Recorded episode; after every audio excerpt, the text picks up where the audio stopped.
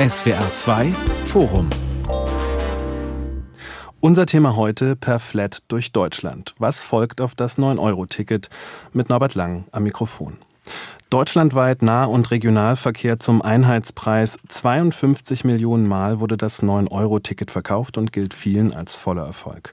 Seit September herrscht jedoch wieder altbekannte Normalität in Deutschlands Ticketshops mit Abopreisen bis 112 Euro und einem Wirrwarr aus Tarifzonen, Ringen und Waben von über 60 Verkehrsverbünden.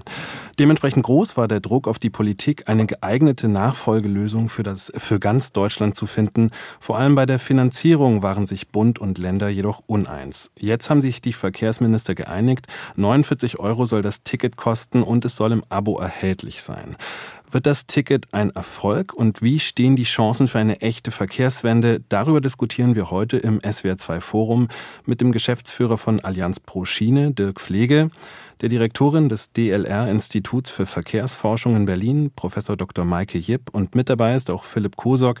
Er ist Projektleiter für öffentlichen Verkehr bei Agora Verkehrswende. Herr Kosok, ähm, es scheint ja jetzt raus zu sein. Die Deutschland Flat kommt mit 49 Euro im Abo. Wie bewerten Sie das Ergebnis? Ist es jetzt ein großer Wurf oder doch eher ein Minimalkonsens? Ganz beschlossen wurde es ja heute noch nicht. Es fehlt noch ja. die Zustimmung der Bundesregierung und der Bundesländer, aber die Vorzeichen sind jetzt sehr positiv. Und ich glaube, das ist heute ein Schritt in Richtung Verkehrswende. Das wird den Nahverkehr in Deutschland in den kommenden Jahren vor allem einfacher machen und für einige Menschen auch preiswerter. Das ist ein Schritt in die richtige Richtung. Das genügt aber noch nicht. Ich denke, dass Bund und Länder in den kommenden Jahren gerade beim Angebot mit Bus und Bahn noch nachlegen werden müssen. Herr Pflege, die deutsche Umwelthilfe beispielsweise, die Sie ja auch als Allianz pro Schiene mit vertreten, fordert ein günstigeres Ticket. Wie viel bringt denn dieses 49-Euro-Ticket wirklich für eine klimafreundliche Verkehrswende?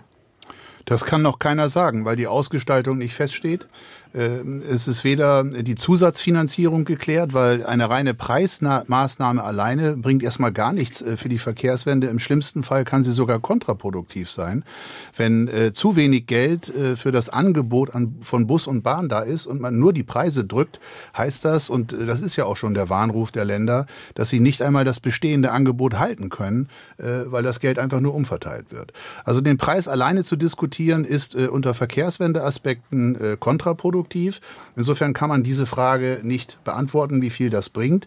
Ähm, aber die deutsche Umwelthilfe, die sich für 29 Euro ausspricht, und da sind sie ja nicht alleine, in der Republik, die haben natürlich neben der Verkehrswende-Debatte ähm, auch noch eine sozialpolitische Komponente vor Augen. Und das ist ein ernstzunehmendes äh, Argument äh, in heutigen Zeiten, wo die Energiepreise und auch die Mobilitätspreise durch die Decke gehen.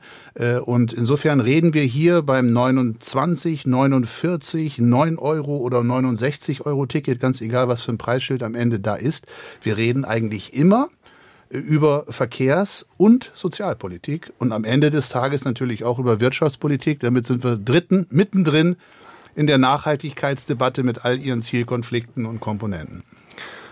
Maike Jipp, Sie forschen als Psychologin zum öffentlichen Nahverkehr und für 56 Prozent war der günstige Anschaffungspreis der wichtigste Kaufgrund fürs 9-Euro-Ticket und da sind wir wieder beim Preis. Das Klimaticket jetzt, äh, oder das neue 49-Euro-Ticket, das ist ja fünfmal teurer. Ist das für die Menschen noch attraktiv? Ich denke, dass es noch attraktiv ist, wobei wir jetzt natürlich auch schauen müssen, dass über das 9-Euro-Ticket ja auch die Erfahrung gemacht wurde, dass es auch mit 9 Euro geht. Und wir haben in unseren Umfragen durchaus auch gesehen, dass dieses Ticket an Attraktivität über die drei Monate hinweg verloren hat. Also deutschlandweit ähm, war es so, dass im Juni ähm, die meisten Tickets gekauft wurden und dann eben praktisch entsprechend weniger in den Folgemonaten. Dann haben ja die Menschen die Erfahrung gemacht, okay, jetzt muss ich plötzlich wieder ganz furchtbar viel Geld bezahlen. Es wird auch komplizierter. Ähm, und da ist natürlich erst wieder so eine negative Erfahrung gemacht worden. Und ähm, ich habe die Hoffnung, dass diese negative Erfahrung jetzt durch das neue 49-Euro-Ticket wieder ausgeglichen wird. Damit habe ich einen positiven Effekt der aber meine Hypothese als Psychologe nicht ganz so stark sein wird wie der, wie der Effekt von dem 9-Euro-Ticket. Warum kann das äh, neue 49-Euro-Ticket nicht auch günstiger angeboten werden, Herr Kosok?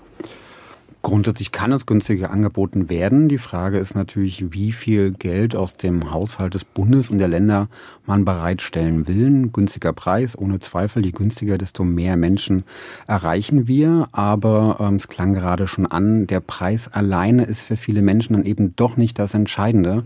Das haben wir beim 9-Euro-Ticket nochmal ganz deutlich gesehen. Welche Menschen haben es genutzt? Es gab ein ganz starkes Stadt-Land-Gefälle dort, wo der ÖPNV bereits sehr gut ausgebaut war, also vor allem in Großstädten, dort haben dann besonders viele Menschen beim 9-Euro-Ticket zugegriffen. In den suburbanen, in den ländlichen Regionen, wo der Bus oft nur eine Stunde, jede Stunde oder noch seltener fährt, da ist eigentlich mehr Geld vor allem im Angebot gefragt. Dort brauchen wir erstmal dichtere Takte, bevor wir dann Menschen auch noch mit besonders einfachen und günstigen Tickets überzeugen. Ja, Herr Pflege, woran hakt es denn, dass da die das auf dem Land oder generell überhaupt ähm, genügend Geld auch wirklich bereitgestellt wird, um da mehr auszubauen? Was ist denn gerade der Streitpunkt bei der Finanzierung? Erstmal muss man generell sagen, wenn man äh, fragt, woran hakt es äh, auf dem Land äh, in Sachen Mobilitätsangeboten, wir haben jahrzehntelang einseitig aufs Automobil gesetzt. Deutschland ist eine Autorepublik geworden. Früher war Deutschland, äh, wie so viele andere Länder, auch eine Eisenbahnrepublik. Jahrzehntelang äh, ist das ganze Steuergeld in den Straßenbau geflossen, in ökonomische Anreize, sich Autos zu kaufen. Bis heute äh, finanzieren wir mit Milliarden Euro Steuergeldern den Kauf neuer Autos. Und wir sind hier nun in Berlin Mitte und alle, die wir hier am Tisch sitzen, wissen, dass Berlin aus allen Nähten platzt, was Autos anbelangt. Ich glaube, Deutschland hat viele Probleme, aber nicht, dass wir zu wenig Autos haben. Also um einfach mal uns auf den Punkt zu bringen, äh, wo investieren wir unser Steuergeld? Äh, das sind Fehlanreize, die jahrelang, jahrzehntelang gewirkt haben. Und das Angebot von Bus und Bahn ist ausgedünnt worden, gerade im ländlichen Raum. Es sind Strecken stillgelegt worden. Die Schieneninfrastruktur ist um 15 Prozent geschrumpft. Die einzige Infrastruktur, die geschrumpft ist, während das Autobahnnetz und Bundesfernstraßennetz und natürlich auch die kommunalen Landes- und Kreisstraßen immer weiter ausgebaut worden sind. Und das ist eben auch ein äh, ehernes Gesetz in der äh, Verkehrs- und Mobilitätsforschung, dass man sagt, äh, Straßen, neue Straßen produzieren neuen Autoverkehr. Und wenn die Infrastruktur bei der Schiene schrumpft und das Angebot ausgedünnt wird, dann darf man sich nicht wundern, äh, dass es da jetzt im ländlichen Raum hakt. Also wir müssen kompletten Neustart machen in der Verkehrspolitik. Wir müssen die Anreize äh, anders setzen, wir müssen das Geld umverteilen und wir müssen massiv investieren in Bus und Bahn inklusive Infrastruktur. Frau Jepp. Ja, ich kann es nur unterstützen ähm, und vielleicht auch noch mit etwas Zahlenwerk hinterlegen. Ähm, ich fand es sehr erschreckend, wie unterschiedlich doch die Zeiten sind, die man zum Beispiel von einem Wohnort zu einem Arbeitsort braucht in ganz Deutschland, verglichen mit dem Automobil versus ÖPNV. Und das ist tatsächlich der Faktor drei. Und wenn ich überlege, dass ich ja auch abends wieder zurück nach Hause möchte, verliere ich ja nochmal praktisch den Faktor drei. Und Zeit ist, wie wir ja alle wissen, endlich. Insofern ist auch das ein ziemlich starker Motivator, sich eher ins Auto zu setzen, wenn man denn eins zur Verfügung hat, als den ÖPNV zu nutzen. Und um diese Zahlen zu verbessern, jetzt aus Sicht des ÖPNV, den ÖPNV also schneller zu machen, brauchen wir letztendlich auch den Ausbau des ÖPNV-Angebots. Bleiben wir doch mal bei der Finanzierung, Herr Kosok. Ähm, es gibt jetzt gerade aktuell diesen Streit um die Finanzierung des 49-Euro-Tickets. 1,5 Milliarden sollte der Bund eigentlich zahlen und aber eben nur unter der Bedingung, dass die Länder das auch zahlen die ähm, spielen den Ball jetzt zurück und das ist ja auch immer noch nicht geklärt zum Bund. Er soll sich an Infrastrukturmaßnahmen beteiligen, aber da ist jetzt leider der Haken, das, da komm, kam man heute nicht mehr weiter. Wie geht es denn weiter und wer ist in der Pflicht, Herr Kusok?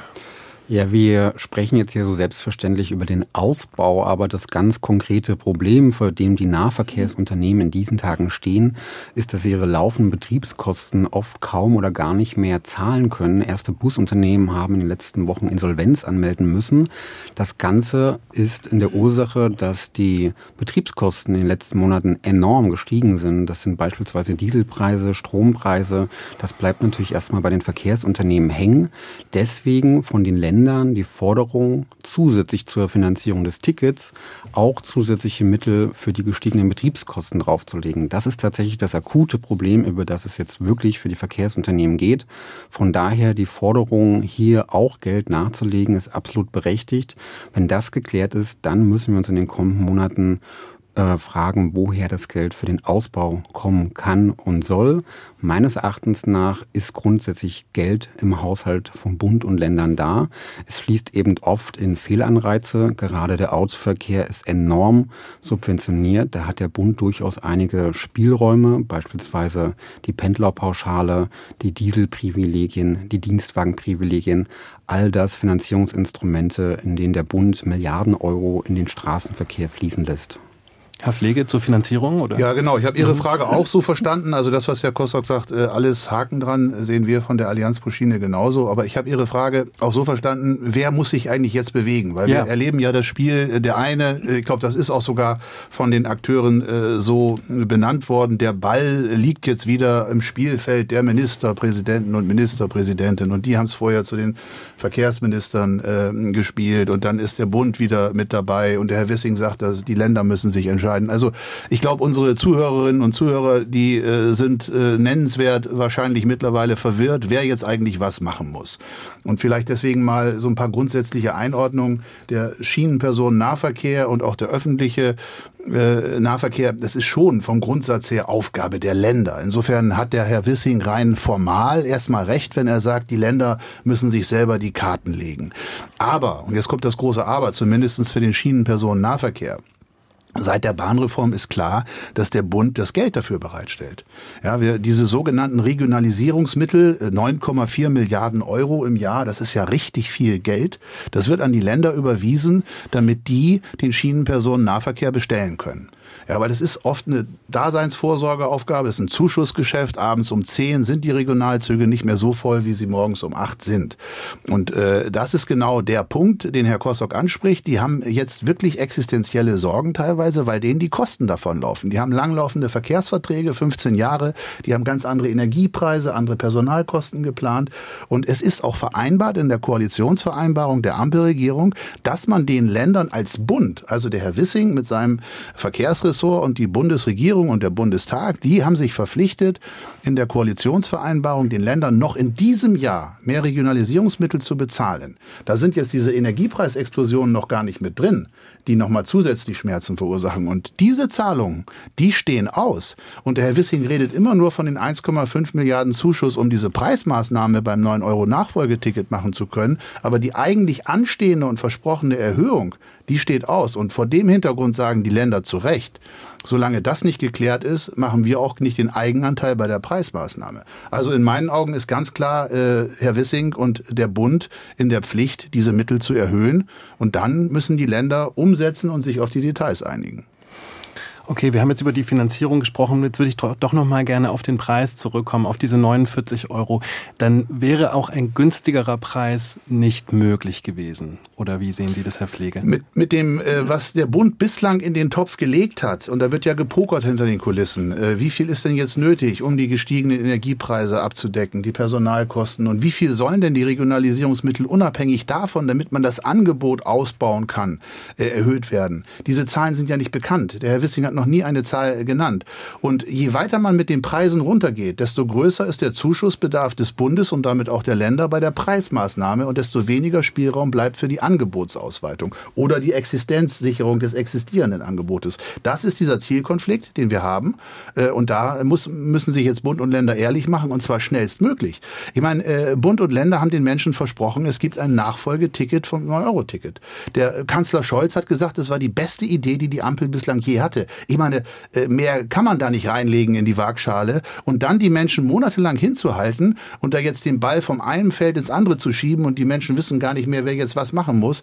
Äh, und das hat Frau Jipp ja eben auch gesagt, äh, dann kommt Frustration auf. Dann hat jetzt wieder den Tarifwirrwarr, man hat wieder die hohen Preise und das muss schnellstens korrigiert werden, nicht nur aus Klimaschutzgründen, nicht nur aus sozialpolitischen Gründen, sondern einfach, weil das auch versprochen ist von der Politik. Allerdings hat zum Beispiel Greenpeace argumentiert, dass man über einen günstigeren Preis ja auch höhere Ticketerlöse hätte, Frau Jipp. Äh, wäre da nicht doch noch das günstigere Ticket äh, drin gewesen und wäre das nicht einfach die viel attraktivere Lösung gewesen? Ja, das ist so ein Henne-Ei-Problem letztendlich. Mhm. Ähm, also die Gefahr mit dem mit dem billigeren Ticket ähm, ist eigentlich zweigeteilt. Also je billiger es ist, desto geringer ist auch das Ansehen dieses Tickets. Ähm, da ist schlicht und ergreifend eine Gefahr. Also wenn der, wenn der ÖPNV zum Beispiel sehr kostenlos wäre, dann hätte er auch kein gutes Image. Das heißt, äh, wir müssen auch einen gewissen Betrag erreichen, so dass das geschätzt wird von der Bevölkerung. So, das ist der erste Faktor. Der zweite Faktor ist, ähm, wie auch meine beiden Mitstreiter schon gesagt haben, wir müssen auch dafür sorgen, dass dieses ÖPNV-Angebot gut ist. Wenn die Menschen also reingehen, dass sie feststellen, hey, es funktioniert. Der Zug kommt, wann er kommen soll. Ähm, ich kriege einen Sitzplatz. Ähm, es funktioniert reibungslos. Es erlaubt mir praktisch Mobilität verlässlich umsetzen zu können.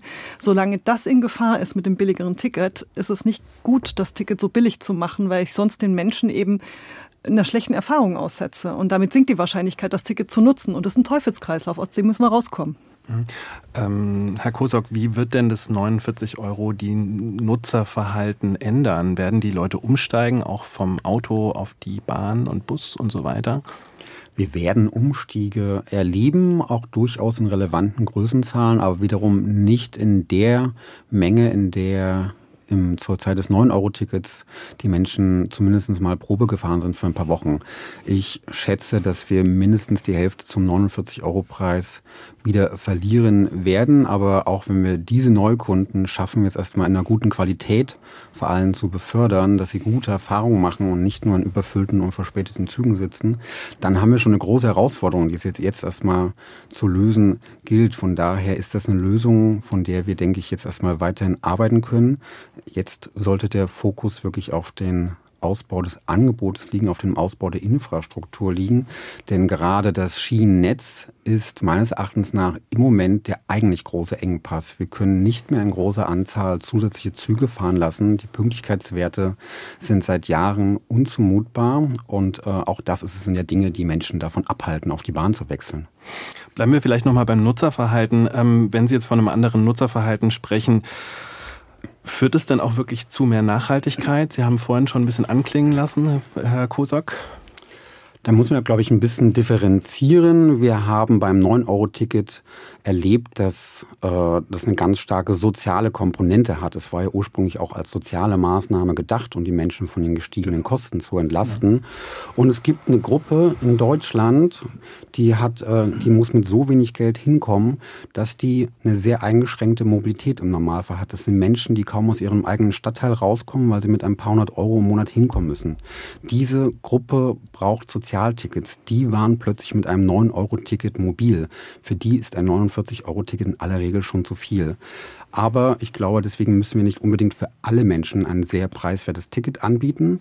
Die große Masse der Menschen ist durchaus bereit, für ein gutes Angebot zu zahlen. Für die sind 49 Euro okay. Die sitzen heute im Auto. Das Auto kostet ein Vielfaches. Der Durchschnittsautofahrer gibt eher 400 Euro im Monat aus. Für die ist nicht so sehr der Preis entscheidend. Diese Menschen kriegen wir mit einer Kombination aus einem einfachen, attraktiven Preis und mit dem guten Angebot.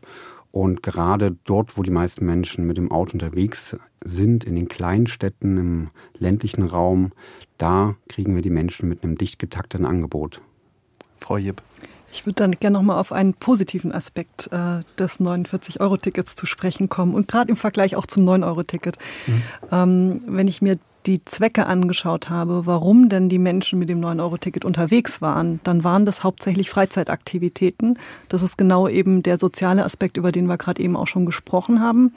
Und das hat auch den Hintergrund, weil eben von vornherein klar war, es läuft eben nach drei Monaten aus. Wenn ich jetzt eine Chance habe, so ein 49-Euro-Ticket im Abo zu kaufen, ist klar, das wird was längerfristigeres sein. Also da gibt's viel eher eine Chance, gerade Berufspendler dazu zu bringen, in den ÖPNV zu steigen und das eigene Auto mal stehen zu lassen. Das heißt, hier können wir sehr viel stärker ähm, mit na, positiven Effekten auf den Klimaschutz im Verkehr rechnen. Herr Pflege? Ja, wir reden die ganze Zeit vom 49-Euro-Ticket. Wenn man den Beschluss der Verkehrsministerkonferenz genau liest, dann ist äh, dieses papierlose deutschlandweite Ticket äh, zu einem Einführungspreis von 49 Euro, ist auch interessant. Einführungspreis heißt, es kann natürlich auch steigen. Äh, das ist aus Sicht der Landesverkehrsminister ein mögliches Angebot. Das heißt, auch der Preis 49 Euro ist in meinen Augen noch gar nicht äh, fix gemacht. Ein Alternativmodell ist auch diskutiert worden bei der Landesverkehrsministerkonferenz heute und gestern, und zwar 69 Euro als regulärer Preis und 29 Euro als Sozialticket. Das ist genau das, was Herr Kosok eben gesagt hat, dass es Menschen gibt, die sich auch 49 Euro Tickets nicht leisten können. Und deswegen haben wir als Allianz pro Schiene schon vor Wochen gesagt, wir wünschen uns eigentlich ein 69 Euro Ticket als regulären Preis. Das klingt jetzt mal noch teurer, aber eben auch ein 29 Euro Ticket als Sozialticket für Studierende, äh, für Sozialhilfeempfänger und so weiter, für die Menschen, die das wirklich nicht äh, sich leisten können, 69 Euro. Und ich glaube, das ist eine Kombination, äh, die nicht aus dem Rennen sein sollte. Und so habe ich den Beschluss auch gelesen, dass es auch nicht aus dem Rennen ist. Und dann haben wir nämlich neben dieser ähm, verkehrlichen äh, Dimension, dass es eben nicht auf drei Monate begrenzt ist, sondern jetzt anders als das 9-Euro-Ticket auch eine verkehrspolitische Komponente hat, eine Verkehrswende-Komponente, haben wir noch eine sozialpolitische explizit mit drin. Und die Frage ist, wer bezahlt eigentlich diesen Sozialausgleich? Äh, und da sind wir wieder in dem Spannungsverhältnis, das begrenzte äh, Budget, das der Bundesverkehrsminister hat für Verkehrsangebote, äh, muss man das jetzt auch für Sozialausgaben ausgeben oder nicht? Ich bin der Meinung, es müsste eigentlich aus dem Sozialministerium bezahlt werden, dieses Sozialticket. Und der Herr Wissing muss dafür sorgen, dass Bus und Bahn äh, wieder zurück zu den Menschen kommen als Angebot und äh, muss sich mit den Ländern darüber verständigen, wie kriegt man diese 69 Euro so finanziert, dass Bund und Länder jeweils was dazuschießen. Herr Kosok, jetzt würde mich aber zu dem sozialen Aspekt nochmal interessieren. Es gibt ja de facto in einigen Städten, wenn ich das jetzt richtig weiß, ja doch Sozialtickets, die ja zu einem vergünstigten Preis angeboten werden für beispielsweise Hartz-IV-Empfänger. Äh, verschwinden die jetzt auf einmal alle mit diesem neuen Beschluss? Was wissen wir darüber? Das ist richtig, die gibt es, die gibt es aber bei weitem nicht flächendeckend. So ja. sollte es eigentlich sein, denn das ist eine Aufgabe des Sozialstaates, dafür zu sorgen, dass alle Menschen mal zumindest in ihrem Nahbereich mobil sein können. Das ist heute nicht der Fall. Einige Kommunen, einige Länder leisten sich ein solches Sozialticket, was dann auch wirklich beispielsweise äh, dem entspricht, was im Hartz-IV-Satz für Verkehr vorgesehen ist. Das ist nicht viel Geld, aber es ist eben nicht flächendeckend. Von daher äh, braucht es diese Angebote auch weiterhin, wenn der Beschluss, wie heute getroffen wird, dann am Ende umgesetzt wird. Und wir brauchen das eigentlich in der gesamten Fläche von Deutschland. Da hat leider der Sozialstaat in vielen Regionen in den letzten Jahren tatsächlich weggeschaut. Kommen wir mal zu einem anderen Thema. Nur 13 Prozent der Deutschen leben laut Agora Verkehrswende in Regionen mit gutem Nahverkehrsangebot. Ähm, und für viele Menschen auf dem Land ist das 9-Euro-Ticket da letztendlich, wie man schon gehört hat, Großstadtpolitik. Frau Jipp, sehen Sie das auch so? Ähm, jein.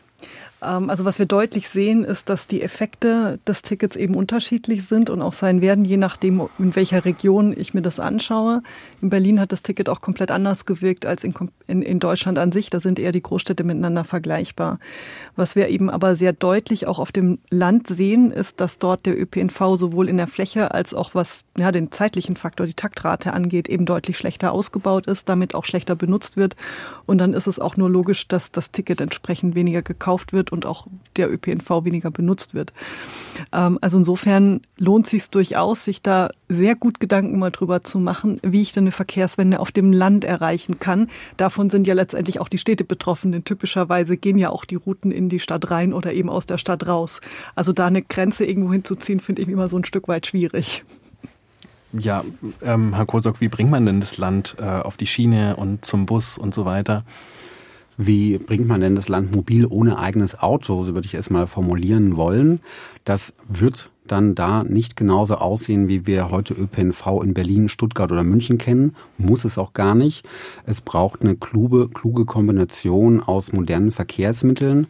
Das wird teilweise die Schiene sein, dort wo sie heute schon ist und dort wo sie schnell reaktivieren lässt. Schienenreaktivierungen lassen sich in wenigen Jahren umsetzen. Da wo heute noch keine Schienenstrecken im Bau sind, werden wir das auch in diesem Jahrzehnt wahrscheinlich nicht mehr erleben, denn gute Schienenstrecken brauchen eben ihre.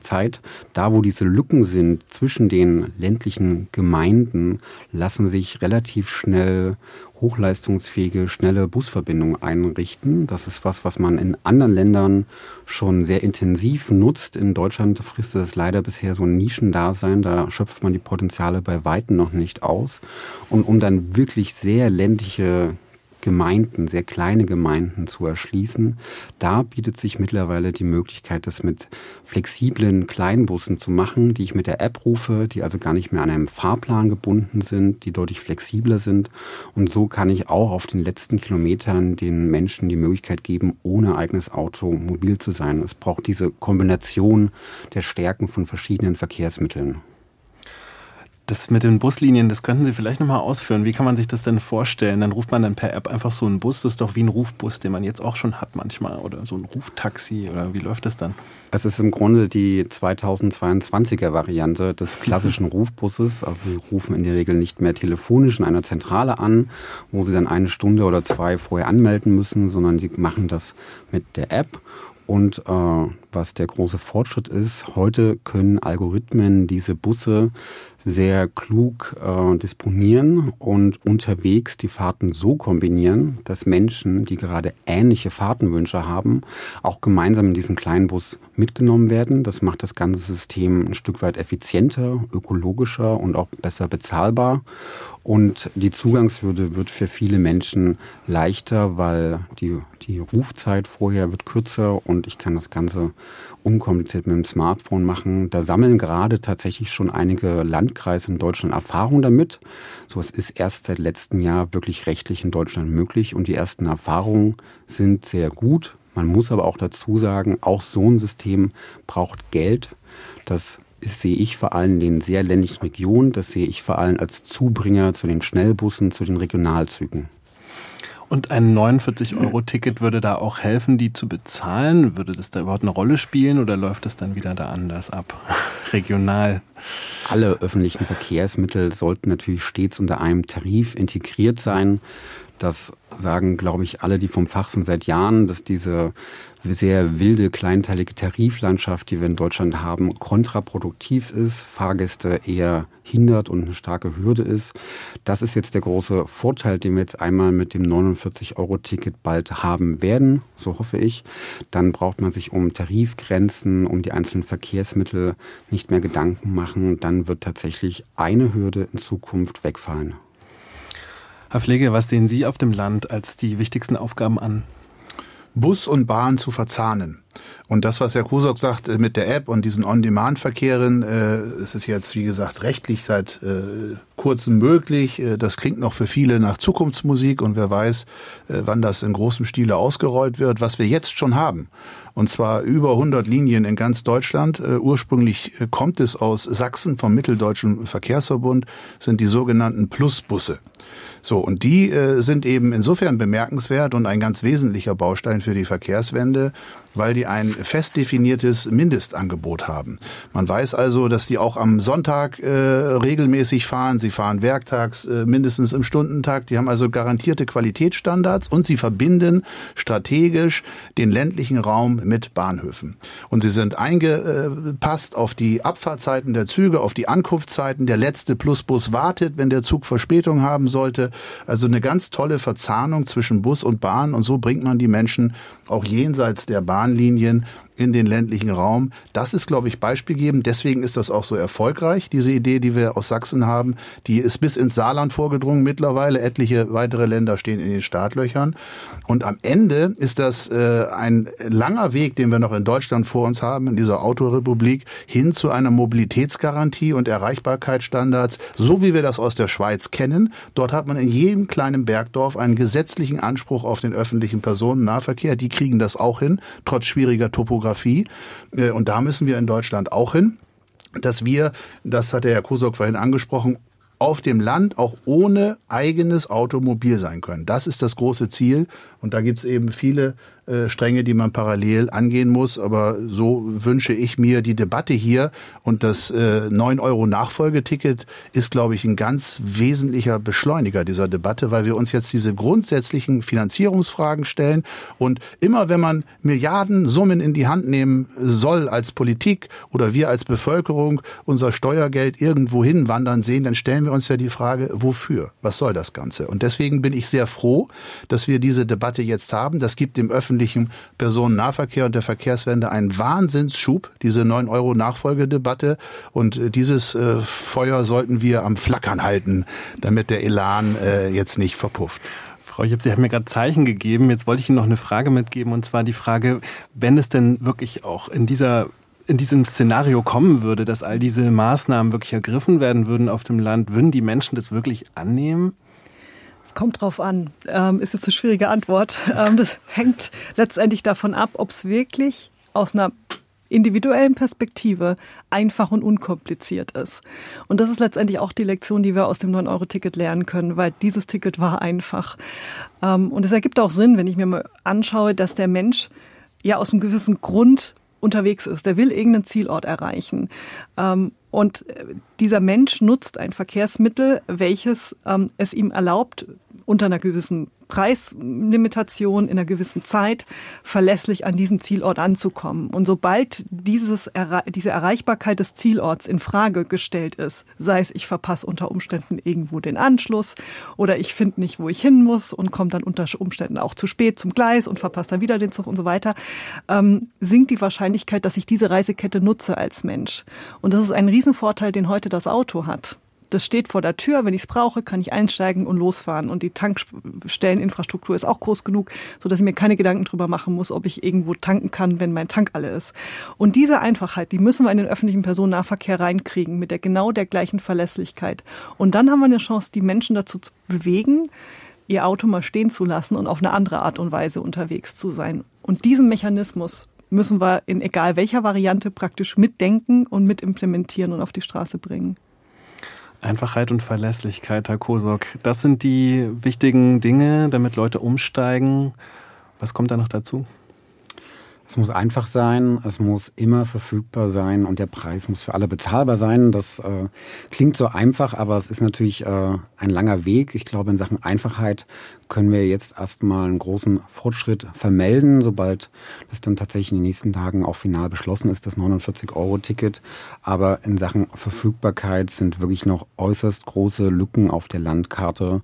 Noch nicht mal in allen Großstädten gibt es wirklich einen zeitgemäßen ÖPNV, aber in den suburbanen Gebieten wird das Angebot sehr schnell dünner. Wir brauchen wirklich Angebotsstandards auf einem hohen Niveau. Tatsächlich hat auch die Bundesregierung in ihrem eigenen Koalitionsvertrag sich genau das vorgenommen. Leider ist seitdem nicht viel passiert. Ich glaube, wir brauchen eine Regel, die sagt, dass wir in allen Gemeinden Deutschlands mal mindestens jede Stunde in den nächsten größeren Ort kommen, von morgens bis abends, sieben Tage die Woche. Jede Stunde. Das, äh, wie weit sind wir davon weg? Davon sind einige Regionen sehr weit weg. Äh, Sie hatten es ja vorhin gesagt, aus unseren Untersuchungen, etwa die Hälfte der Menschen in Deutschland äh, lebt in Gemeinden, wo wir nicht einmal diesen Stundentakt haben. Das heißt, da fahren nur alle zwei Stunden oder noch seltener Busse. Da kann ich jeden verstehen, der sagt, das ist ein Angebot, da kann ich mich nicht drauf verlassen, damit bin ich nicht mobil, ich brauche ein eigenes Auto. Das kann ich dann wirklich nachvollziehen. Aber vielleicht nochmal als Gegensatz zum Land, was ist denn, weil Sie es auch kurz kurz angedeutet haben, in den Städten haben wir keinen zeitgemäßen ÖPNV. Was wäre denn der ÖPNV Ihrer Meinung nach, den wir brauchen? Also auch zwischen den Städten gibt es schon enorme Qualitätsunterschiede. Es ist bei weitem nicht so, dass jede Großstadt flächendeckend einen 10-Minuten-Takt haben, wie wir das beispielsweise aus Berlin, Stuttgart oder München kennen. Da müssen wir tatsächlich hinkommen, denn wir sehen, dort wo wir so einen dichten Takt anbieten und das auch den ganzen Tag über, dort haben wir auch wirklich sehr hohe Nutzungszahlen. Gerade dort, wo am meisten gefahren wird, dort sind die Busse und Bahnen am vollsten, weil sich dann Menschen wirklich dauerhaft darauf einlassen, lassen und ihr Auto abschaffen. Da sehen wir in den großen Städten, die, die ich mal als Vorreiter im ÖPNV in Deutschland bezeichnen würde, durchaus Anteile bei den Wegen in Richtung 50 Prozent mit Bus, mit Bahn plus das Fahrrad und das Auto gerät dann da tatsächlich zur Nebensache. Das sind die Städte, die jetzt auch gerade dazu übergehen, öffentlichen Raum wieder anders zu nutzen, nicht mehr so viel Platz nur für das Abstellen der Autos zur Verfügung zu stellen, sondern die wirklich sehen, das ist was, mit dem können wir nicht nur Klimaschutz machen, mit dem können wir auch mehr Lebensqualität für unsere Bürgerinnen und Bürger herstellen. Das ist auch das, was die Menschen ja immer mehr einfordern. Wir wollen mehr Grünanlagen, mehr Begegnungsraum in der Stadt, weniger Lärm. Das heißt, da greift dann plötzlich ganz viel ineinander und die immer mehr Städte in Deutschland sind, glaube ich, gerade in der Dynamik. Alle noch nicht, aber ich denke, das ist das, wohin die Zukunft geht. Ich frage jetzt mal nicht, inwiefern das 49-Euro-Ticket da mithelfen kann, das auch wirklich zu realisieren. Ich würde nämlich gerne auch gleich weitergehen zu einer anderen Frage, nämlich ähm, wie ist es mit dem Schienenverkehr generell? Ähm, wo können wir, Herr Pflege, da ausbauen, verbessern in Deutschland jetzt auch ähm, genau in den nächsten Jahren? Neue Trassen zu bauen äh, ist in den Städten schwierig wegen des Platzes. Äh, ob das eine U-Bahn ist, die Jahre dauert oder schlimmstenfalls Jahrzehnte oder oberirdisch äh, Straße, Schiene, egal welche Infrastruktur, ist schwierig. Ähm, was wir relativ schnell bewerkstelligen können, ist die Reaktivierung von Schienenstrecken. Das alleine reicht aber nicht aus. Wir müssen natürlich auch äh, so schnell und so gut es geht neue Trassen bauen, gerade auch überregional. Und äh, das große Thema im Schienenverkehr ist die Kapazitätssteigerung. Wie können wir das existierende Schienennetz ertüchtigen für die Verkehrswende? Es ist ja jahrzehntelang vernachlässigt worden. Ich habe eben den Schrumpfungsprozess dargestellt und die chronische Unterfinanzierung, die damit äh, auch einherging oder die Ursache war. Ähm, Jetzt wird sehr viel gebaut. Das ist übrigens äh, der Hauptgrund für die Unpünktlichkeit, die wir ganz am Anfang äh, angesprochen hatten. Das äh, sind äh, Schmerzen, die wir alle zu spüren bekommen, aber die sind notwendig. Es muss gebaut werden. Das ist nun mal auch die Folge von äh, Rekordinvestitionen, die wir nominell haben. Aber die Hauptkapazitätssteigerung werden wir durch eine Digitalisierung des Schienennetzes bekommen. Äh, wir kennen das aus Nürnberg von der vollautomatischen U-Bahn. Sie kriegen, wenn das alles voll digitalisiert ist, äh, bis hin sogar zu der fahrerlosen U-Bahn, Sie kriegen auf ein und derselben U-Bahn-Trasse mehr U-Bahn-Züge, äh, einfach weil diese Blockabstände geringer werden. Und es ist auch ein Beitrag ähm, äh, zur Energieeinsparung, also Kapazitätsgewinne nennenswert bis zu 30 Prozent und eine ähnliche Größenordnung bei der Energieeinsparung, wenn man die Abläufe digitalisiert. Das heißt, wir müssen die Schieneninfrastruktur modern machen und diese Intelligenz äh, muss sich spiegeln in den Fahrzeugen. Da gibt es Pläne des Bundes. Das ist äh, auch äh, sogar mit einer finanziellen ähm, Hausnummer versehen. Äh, nur es tut sich leider sehr, sehr wenig im Bundeshaushalt äh, des Herrn Wissing. Ähm, und da sind wir wieder beim Geld. Auch das muss man finanzieren. Aber dann kann man nennenswert Kapazitätsgewinne auch mit dem existierenden Schienennetz hinbekommen. Frau Jipp. Ja, ich habe eine Ergänzung noch, ähm, und zwar zur Reaktivierung von den Strecken. Ich finde das ein wichtiges ähm, Mittel wird aber da auch noch mal eine Differenzierung einbauen wollen. Und zwar ähm, sehen wir von den Nachfragemodellen, dass manche Strecken die reaktiviert werden könnten, ein höheres Potenzial haben als andere. Mhm, und die klar. würde ich auch zuerst reaktivieren. Absolut und da wirklich nach der Nachfrage mal schauen, weil ich dann entsprechend auch wiederum sehr schnell Menschen genau. in die Züge reinbekomme und damit natürlich auch eine größere Masse nochmal nachziehen kann, wenn dann der Rest auch reaktiviert wird. Es ist auch nicht alles reaktivierungswürdig. Also es gibt stillgelegte Strecken, äh, da lohnt es sich nicht, mhm. ganz klar. Genau. Es wird ja auch oft das Bahnmonopol überhaupt auf die, äh, auf die Infrastruktur, auf die Bahninfrastruktur kritisiert, Herr Kosok. Äh, wie geht man damit um? Wie kann man das lösen, das Problem, dass die Bahn über die Schienen verfügt und gleichzeitig auch die Bahn selbst betreibt, quasi? Ich glaube, dass die Infrastruktur des Schienennetz erstmal in einer Hand ist, ist per se kein Problem. Am Ende ja auch in einem Unternehmen, was vollständig im Eigentum der Bundesrepublik ist. Von daher bin ich schon mal froh, dass wir frühere Überlegungen, sowas vollständig zu privatisieren und an die Börse zu bringen, mittlerweile zum Glück beerdigen konnten. Das wäre, glaube ich, katastrophal ausgegangen. Ähm, was wir heute sehen, ist, dass die Infrastruktur in einer DB-Aktiengesellschaft integriert ist und die hat erstmal per Aktienrecht die Verpflichtung, Gewinne zu erwirtschaften. Sprich, jedes Mal, wenn Züge auf den Schienen unterwegs sind, müssen sie Gebühren dafür zahlen. Diese Gebühren sind ziemlich hoch, höher als in den meisten europäischen Ländern. Das liegt auch daran, dass äh, da jedes Mal eine gewisse Gewinnspanne mit drinsteckt, die die Netzgesellschaft macht. Das ist etwas, was kontraproduktiv ist, weil es den Bahnverkehr unnötig verteuert. Dafür müsste man die Netzgesellschaft aus dieser AG-Rechtsform heraus lösen ist etwas, was sich die Bundesregierung tatsächlich auch schon in ihren Koalitionsvertrag reingeschrieben hat.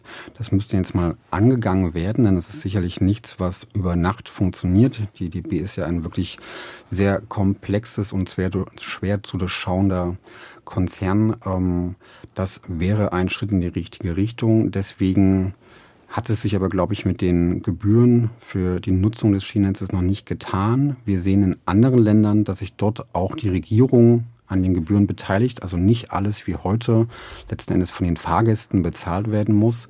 Auch das ist eine Möglichkeit, wie man mehr Nachfrage auf dem Schienennetz generieren kann. Also auch mehr Konkurrenz dann letztendlich ermöglichen. Die Konkurrenz ist heute vor allem im Fernverkehr quasi nicht vorhanden. Im Nahverkehr funktioniert das schon besser. Da haben wir nämlich ein anderes Modell. Die Bundesländer, die beschreiben, welchen Takt sie auf welchen Strecken gefahren haben wollen.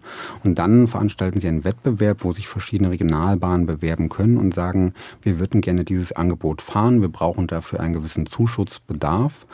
Auf Bundesebene, also sprich im Fernverkehr, gibt es da überhaupt kein vergleichbares Modell. Deswegen erleben wir heute, dass fast das gesamte Fernverkehrsnetz von der Deutschen Bahn gefahren wird. Für andere Unternehmen sind die Zugangshürden aus, aus einer Vielzahl von Gründen so hoch, dass wir da fast keine Konkurrenz erleben. Ein Grund sind die hohen Netzgebühren. Ein weiterer Grund ist, dass oft auch gar keine Kapazität im Netz da ist, um noch nennenswerte, interessante zusätzliche Verbindungen äh, anzubieten. Da gibt es tatsächlich noch viel zu tun und wir sehen in Ländern, wo es Wettbewerb gibt, ist das eigentlich immer im Sinne der Fahrgäste, verbessern sich dadurch immer die Angebote. Herr Pflege. Wem das Netz gehört, das ist mittlerweile in Deutschland nicht mehr äh, ein Problem, äh, das mit dem Wettbewerb auf der Schiene zusammenhängt. Also die Zeiten sind lange vorbei. Das war am Anfang bei der Bahnreform war das ein Problem, dass da die Deutsche Bahn versucht hat, äh, Wettbewerber vom Netz fernzuhalten. Äh, wir haben eine extrem intensive Wettbewerbslandschaft im Schienengüterverkehr, im Nahverkehr mittlerweile auch den Wettbewerb um den Markt und beim Fernverkehr sind das die von Herrn Kosak angedeuteten Hürden, die aber nichts mit der Eigentümerschaft des Netzes zu tun haben. Wenn wir äh, beim äh, Schienennetz sind und ähm, der Frage, ist es jetzt richtig aufgestellt für die Verkehrswende, da gibt es ganz, ganz viele Stellschrauben, die äh, akut korrekturbedürftig sind. Ein Beispiel, äh, die EU zwingt alle Mitgliedstaaten, eine Schienenmaut zu verlangen. Äh, und zwar nach dem Grenzkostenprinzip, also dass man die unmittelbaren Betriebskosten über die Maut wieder reinholt. Bei den Straßen, egal ob Lkw oder Pkw oder Busse, ist das optional. Jeder Mitgliedstaat entscheidet selber, ob überhaupt und wenn ja, auf welchem Straßennetz. Das ist eine Ungleichbehandlung, die natürlich die Verkehrswende ausbremst. Das ist äh, mal ein Beispiel. Und das Zweite, wenn Sie von Problem sprechen, das zweite Riesenproblem ist die Fehlsteuerung und die Fehlanreize des Bundes beim Schienennetz. Der steuert sein eigenes Bundesschienennetz eben falsch, indem es Renditevorgaben gibt. Äh, die Bahn muss Rendite erwirtschaften, Gewinne erwirtschaften, die dann an den Bund abgeführt werden müssen mit dem Schienennetz. Und das geht dann eben wieder über steigende Trassenpreise und das läuft genau diesen Verkehrswendezielen zuwider. Äh, da muss der Bund äh, massiv nacharbeiten und deswegen ja auch die Zielsetzung in der Koalitionsvereinbarung mit der gemeinwohlorientierten Infrastruktur als Ziel, als neues Ziel. Das begrüßen wir als Allianz Puschine sehr. Maike Jipp, vielleicht das Schlusswort dann auch gleich. Ähm, jetzt mit Blick auf das 49-Euro-Ticket. Wir haben über viele Maßnahmen auch gesprochen und wie kann das 49-Euro-Ticket jetzt auch, indem es diesen Diskurs, diese Debatte nochmal neu angeschoben hat, inwiefern wird es denn wirklich auch die Verkehrspolitik in den nächsten Jahren dann auch wirklich nachhaltig ändern? Was sehen Sie da jetzt? Ähm, genau. Ich sehe da tatsächlich Chancen und zwar vor allem ja in der Vereinfachung von öffentlicher Mobilität ähm, und auch in der Tatsache, dass es Menschen eben motivieren kann, dieses Ticket zu nutzen und auf eine andere Art und Weise mobil zu sein. Und ich glaube, das ist genau das, was wir brauchen, eine klimafreundliche und eine sozialverträgliche Mobilität. Und Herr Kosok, ähm, wo sehen Sie uns in vier Jahren? Was wird geschafft sein? Ich glaube, in vier Jahren wird auch die Bundesregierung nicht mehr drum rumkommen, vor allem ihr eigenes Klimaschutzgesetz einzuhalten, denn die merkt ja gerade, dass sie sehr klare Vorgaben hat, was die CO2-Einsparung angeht. Das heißt, im Verkehrssektor müssen wir bis Ende des Jahrzehnts die CO2-Emissionen halbieren. Und es ist jetzt, glaube ich, langsam jedem deutlich geworden, dass das nicht allein mit Elektro-PKWs funktionieren wird. Um diese Klimaschutzziele einzuhalten, muss es eine massive Verlagerung des Autoverkehrs hin zu Bus und Bahn geben. Das war das SWR2 Forum per Flat durch Deutschland. Was folgt auf das 9-Euro-Ticket? Ich bedanke mich bei den Gästen Dirk Pflege, Geschäftsführer von Allianz Pro Schiene, Professor Dr. Maike Jipp und Philipp Kosok, Projektleiter öffentlicher Verkehr bei Agora Verkehrswende. Am Mikrofon verabschiedet sich Norbert Lang.